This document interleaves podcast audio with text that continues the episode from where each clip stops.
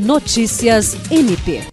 Na terça-feira, 12 de setembro, o Procurador-Geral de Justiça Danilo Lovisaro do Nascimento realizou uma visita à Promotoria de Justiça de Plácido de Castro com o objetivo de promover o diálogo institucional com os integrantes do Ministério Público do Estado do Acre no município.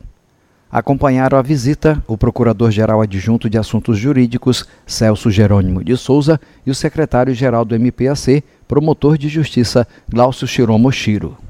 Os membros da administração superior foram recepcionados pelo promotor de justiça titular da Promotoria Criminal de Plácido de Castro, José Lucivaneri de Lima, juntamente com servidores do MPAC lotados no município.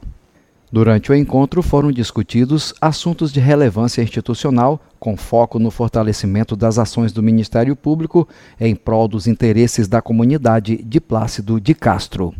Jean Oliveira, para a Agência de Notícias do Ministério Público do Estado do Acre.